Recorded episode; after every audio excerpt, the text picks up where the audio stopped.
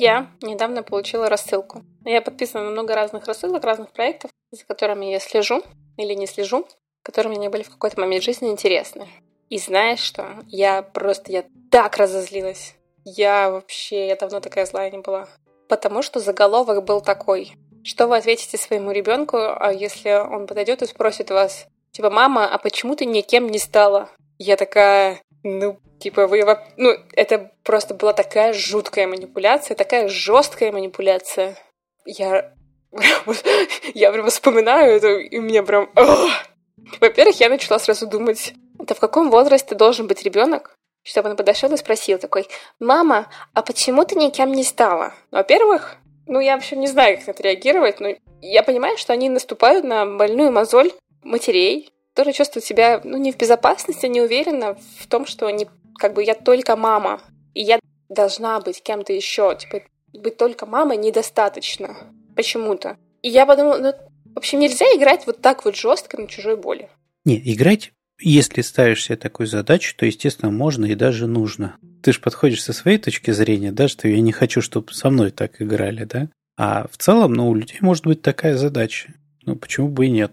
Ну, понятно, что не задача продать курс за 4, 5, 40 тысяч рублей. Да, ну, вообще задача первой, по первости как-то привлечь внимание. Ну, это ж то самое, да, кликбейт тот самый. То есть ну, должен быть какой-то заголовок, который тут же привлечет внимание и вызовет некий интерес, и позволит вообще в принципе не удалить письмо, там, не прокрутить экран с новостью. Поэтому свою задачу-то оно выполняет, безусловно. Но вопрос какой ценой, конечно.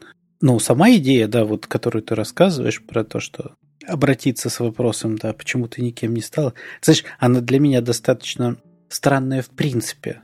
Ну, то есть, потому что там уже какие-то закладываются прям эти... Проброс уже что-то вот считается, что так и должно быть. То есть, человек должен чего-то добиться. И это чего-то должно вот... Как-то измеряться. Кто-то будет измерять, да, и кто-то будет оценивать и говорить вот так вот хорошо, Просто вот видишь, так в данном плохо, случае да. это же играет на роль, что к тебе подходит твой ребенок, и он почему-то тебя осуждает. То есть он не говорит тебе, мама, спасибо, что ты была со мной, когда я был маленький, Спасибо, что ты за мной ухаживала, спасибо, что мы с тобой проводили вместе время. В общем, спасибо тебе за тебя. Мама, а почему ты никем не стала? Ну, иди ты куда-нибудь далеко и надолго. Пойду кем-нибудь стану, без тебя. Еще раз, у меня нет детей. Возможно, когда у меня будут дети, я поменяю свою точку зрения. Ну, это ж не только дети могут так говорить, да, точно так же могут говорить родители. Многие с этим, ну, не то что многие, да, но некоторые с этим сталкивались, когда их родители постоянно контролируют всю жизнь и вот э, с такого ракурса контролируют, проверяют, насколько у ребенка все, как, как они говорят, там все сложилось, да, насколько он таки стал, чего-то добился. И более того, некоторые продолжают там и в 30, и в 40 лет что-то доказывать своим родителям именно про это, да, то есть каким-то образом удовлетворять их критериям, что, в общем, даже не всегда возможно. Ну, потому что совершенно не факт, что у родителей у тех же есть в голове, знаешь, эти четко прописанные критерии. Возможно, он просто, в принципе, всегда будет высказывать это недовольство. А тебя что так возмутило? А я, я за мир во всем мире, за добро. Ну, ты же тоже любишь э, вот эти вот всякие истории про достижения и про... Я люблю. Но я не люблю, когда это делают через э, какую-то такую отрицательную коннотацию. То есть, типа, если тебя двигает какая-то ну, назовем это, пусть это будет высокая цель, ну, то есть, когда ты сам такой, а вообще-то можно быть, жить по-другому, не знаю, еще счастливей, чем когда тебе говорят, ты вообще-то никем не стала, мама. Ой, ну, такое себе. Обвинение. Вот, я, в общем, за то, чтобы тебя вдохновляли, чем обвиняли. Ну, это, кстати, довольно частая история, я думаю, ну, так вот про... И там какие-то объяснения присутствуют. Ну, что я тебя так вот буду слегка как-то под это подкалывать, да? Я тебя не буду сильно хвалить, потому что если я тебя начну хвалить, то ты тогда расслабишься и ничего делать не будешь. А так, если я тебя буду слегка критиковать, у тебя будет повод становиться лучше. Ну, да, есть такое. Парадигма такая мышления. Да, и я вот прям даже знаю, что есть там, у меня есть знакомые, которые так делают, там, которые так детей воспитывают, которые в отношениях также. Короче, история. Мы с Марком пошли на бокс. У нас тренер девочка, она чемпионка мира по боксу. Бронза у нее. Мне кажется, я за час никогда не слышала столько похвалы в свой адрес. То есть я прям вышла с тренировки и такая, нифига себе, кто-то в меня верит настолько. Вот прям настолько сильно верит, что я она такая, классно, молодец, все получается, давай вот ноги чуть-чуть стойко поменяй, рука отличная, хук слева вообще шикарный, просто, Саша, супер, давай. Я такая, офигеть. Вот если бы я получила, знаешь, это, ну, такое, можно было бы получше. Ну, что с тебя взять, это всего лишь первая тренировка. Ну, да, да, да ладно, ты не боксер. И вообще, стойка какая-то у тебя не очень. Потому что у меня есть ровно против... тебе заходит. противоположная история. Я тогда пошла на свою первую тренировку по, по фехтованию. Заметь, первую и единственную. То есть я уже была взрослая, то есть мне было 22 или 23. И тренер такой, что тебе с ногами? Ты что, балетом занималась? Вообще ужасные, плохие ноги для фехтования. Так нельзя. И ручки у тебя что-то тоже не фехтовальные. Ну, ну не знаю. Я такая, о, все, спасибо, спасибо. В кокошником в пол. Больше я к вам не приду. Мне вот этого всего хватает и без вас. И сюда я прихожу вообще не за этим. Ну, видишь, у тебя есть способность воспринимать тоже похвалу, да, ты ее можешь принимать, и тебе она нравится, тебе она, тебя она поддерживает. Что характерно, есть люди, которые даже уже вот во взрослом возрасте не могут ее принимать. Слушай, я не могу принимать похвалу от себя. Все нормально, все хорошо, у тебя получается. А человек смотрит и говорит, ну, в общем, я как-то не очень верю. Ну, то есть интеллектуально говорит, слышь, что ты меня сейчас там хвалишь, да, а принять это вот внутрь поместить я не могу. Да я тоже не верю. Ну вот, понимаешь, это как история, когда что тебя вот если представить, да, то люди прям так и описывают, да, что вот эта похвала, она идет и куда-то мимо пролетает. То есть она внутрь даже не попадает, она на уровне интеллекта остается, а внутрь не попадает. И вот этого желания чем-то заниматься, оно не поддерживает. Им гораздо проще. То есть есть вот категория людей, я думаю, что часть слушателей нас сейчас узнают, ну, в этом, в этом описании узнают себя, вернее, которых говорят так, что ты знаешь, вот когда ты так хвалишь меня, это что-то вот, ну, как-то вот мимо, да? Мне лучше, если ты по-честному скажешь, в чем мои недостатки. И дальше там вокруг этого, знаешь, какая-нибудь история про то, что э, если я узнаю, то я смогу сделать что-то лучше, усовершенствоваться и так далее, и так далее. А это мне тоже близко слишком все сладко, липко, и вот когда все друг друга хвалят, как- как-то это все подозрительно. Не, ну мне это тоже близко, это я тоже понимаю. Но просто, знаешь, когда тебя хвалят долго, я даже могу по-другому сказать, есть у меня знакомые, которые какое-то время не верили, что их партнер их любит. Ну вот он такой приходит, такой говорит, Маша, я тебя люблю. Он такая, ну что-то как-то, тебе что-то от меня надо, ты меня не любишь, я не верю. Но он говорит раз, два, три, четыре, десять, сто. На какой-то момент, в какой-то момент ты начинаешь, она начинает верить. Потому что достигнута какая-то критическая масса. Вот мне кажется, с похвалой, когда в какой-то момент тоже происходит момент, когда ты начинаешь верить в нее. То есть она вроде как-то летит мимо тебя, отталкивается от твоей брони. А потом ты такой, ну, вроде да. Ну, ты сейчас, да, ты описываешь общую схему э, как присвоение нового опыта. То есть, если у нас вот не было какого-то опыта в жизни, да, и мы начинаем его потом получать, то нам действительно нужно некоторое время для того, чтобы этот опыт ассимилировать, как-то усвоить и вообще начинать им пользоваться. То есть мы можем действительно не уметь принимать э, похвалу, мы можем не уметь принимать любовь, потому что это в опыте предыдущем не было. И мы скорее думаем, что-то странное, подозрительное, новое, непонятное, как с этим обходиться. Неясно, чем я теперь обязана в ответ, тоже непонятно. И, и правда, требуется время для того, чтобы то есть и в этом смысле клиенты там зачастую спрашивают, что вот а у меня как это бездонная яма там такая, вот меня там хвалят, хвалят, там, не знаю, еще говорят, что люблю, а я все это не ощущаю этого, все никак не могу присвоить. Ну, обычно я как раз так и отвечаю, что она не бездонная, просто там ну, много пустоты, действительно, если так вдуматься. Но если в образе, да, то ее там через некоторое время оно наполнится таки.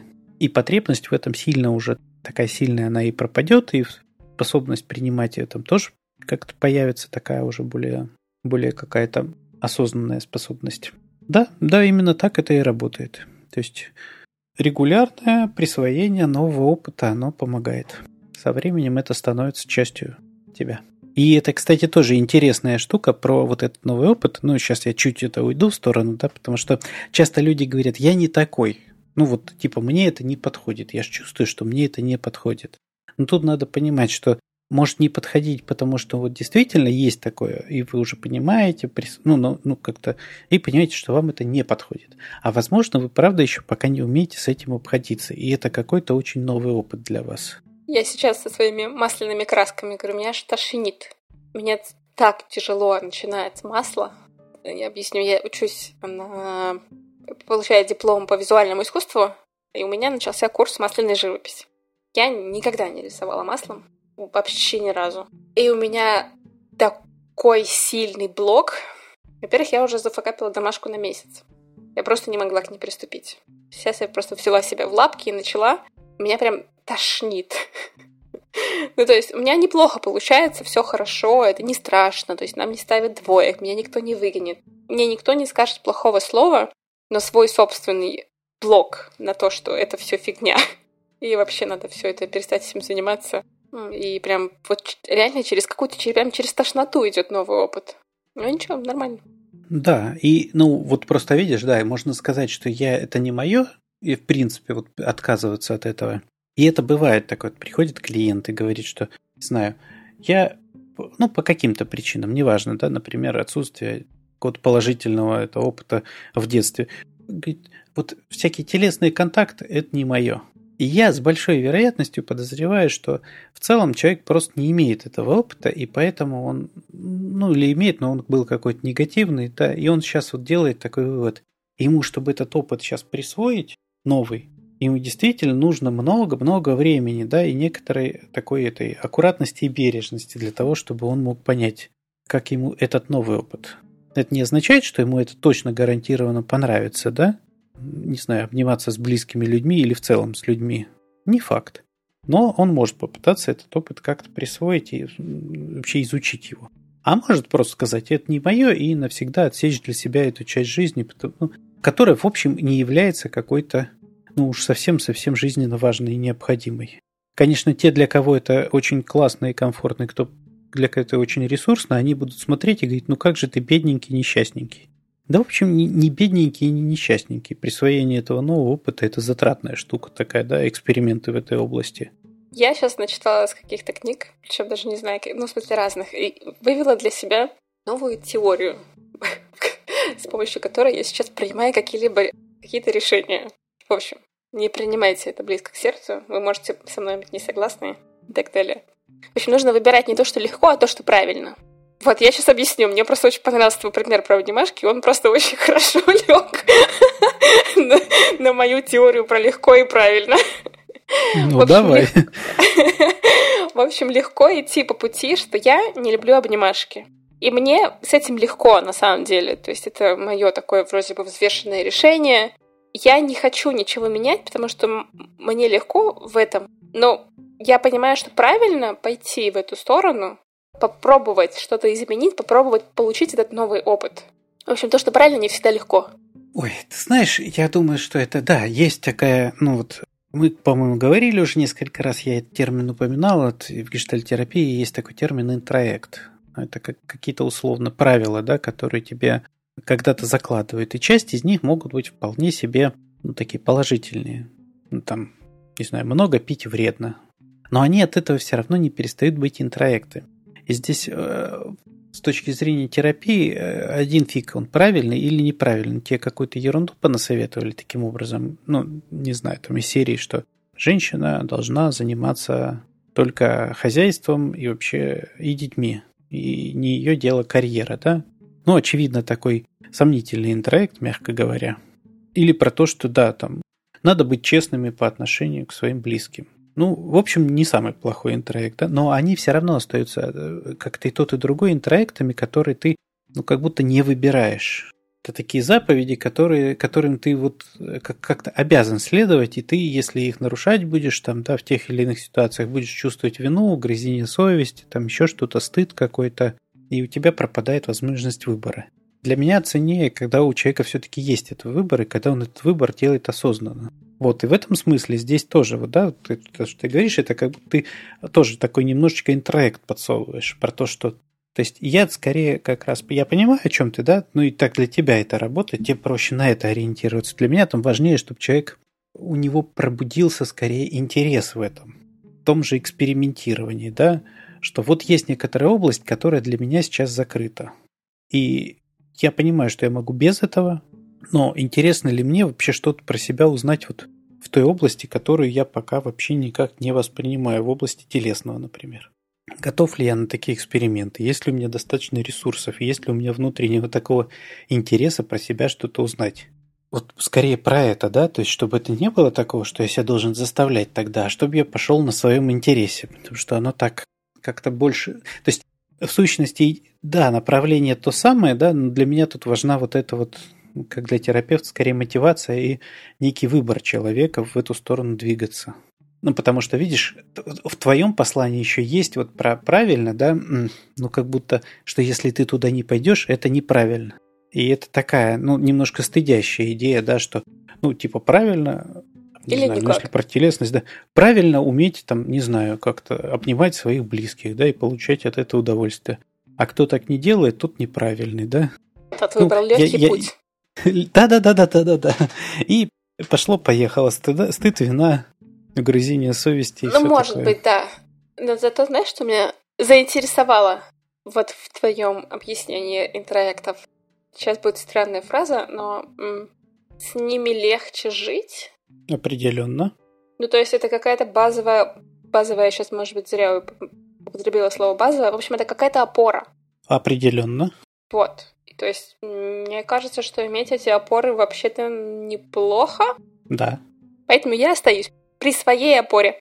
Так и есть, так и есть. Это действительно то, что нам помогает не тратить время на вот эту ориентацию в пространстве, да, в себе, в как, как-то, а вот что я выберу и так далее. Вот у меня есть там, не знаю, 10 заповедей, да, и я по этим заповедям пойду. Не убей, не укради, там еще что-то. Да, ну вот очень хорошие, простые ориентиры. В целом, пока я там разберусь, да, когда можно убивать, когда нельзя. Ну, написано нельзя в целом, и все. И все, да.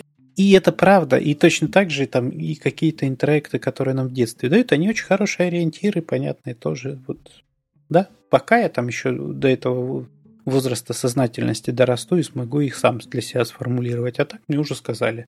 То нет, это да, и я уже могу жить, в общем, и соответствовать каким-то условным нормативам. Окружающие меня как-то будут воспринимать. Да, вернемся к манипуляции. Я не знаю, понимаешь, мне так ну, то есть у меня есть мои этические принципы. Вот мои этические принципы мне бы не позволили сделать рассылку с таким вот заголовком и таким текстом. Но неважно. Короче, как, наверное, не вестись на манипуляции? Как, может быть, их чувствовать? Мы же чувствуем, что нами манипулируют. Мы чувствуем какую-то смешанную эмоцию.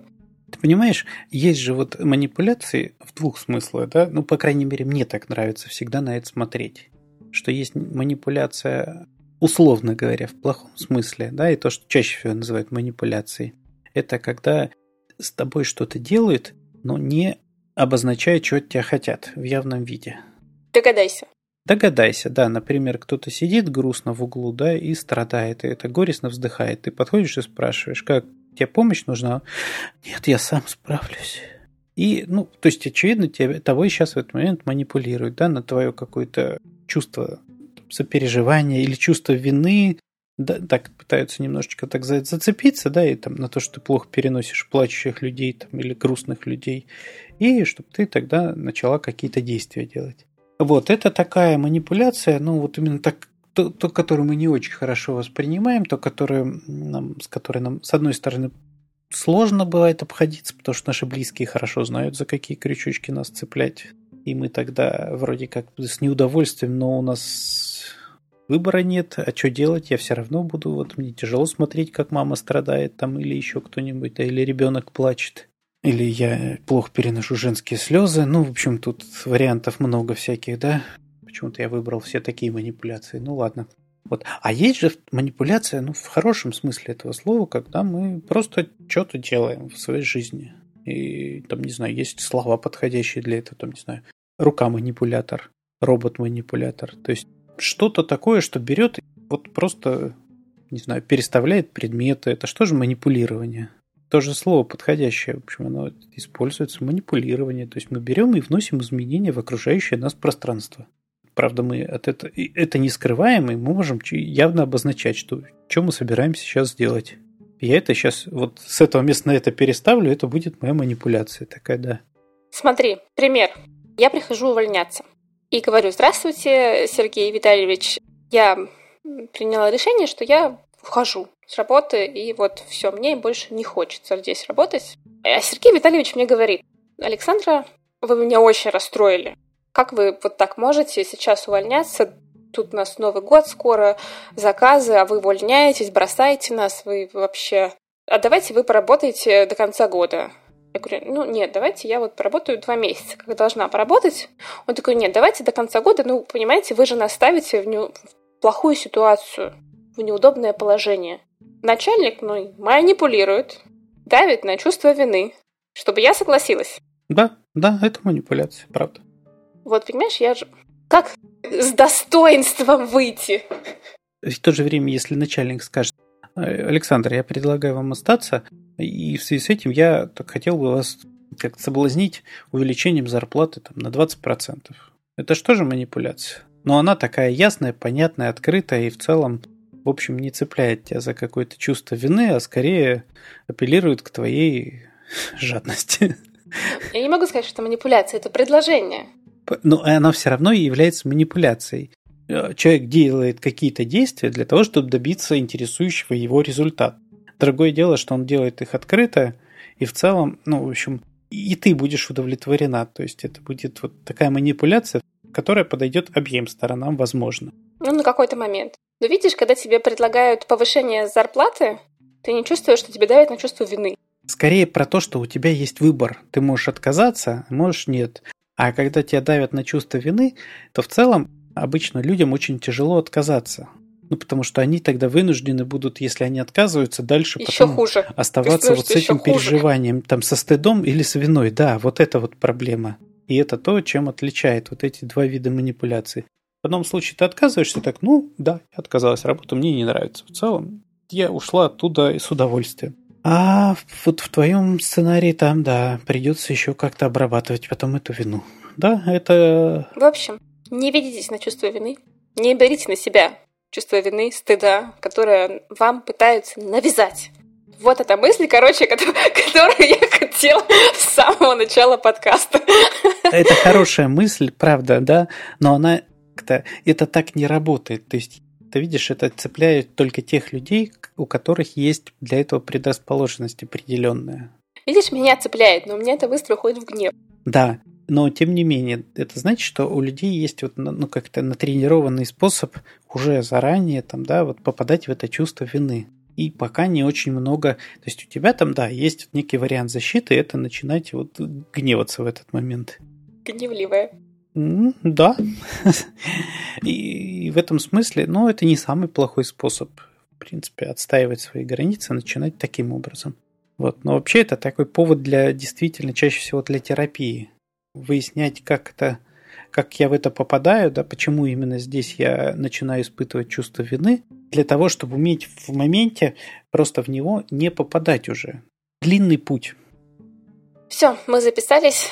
Спасибо, что вы нас слушаете. Мы забыли представиться. Меня зовут Саша. Я фотограф-художник. И кажется, мне нужна терапия. Пишите комментарии, нам всегда очень приятно вас читать. Да, меня зовут Олег. Я из Санкт-Петербурга.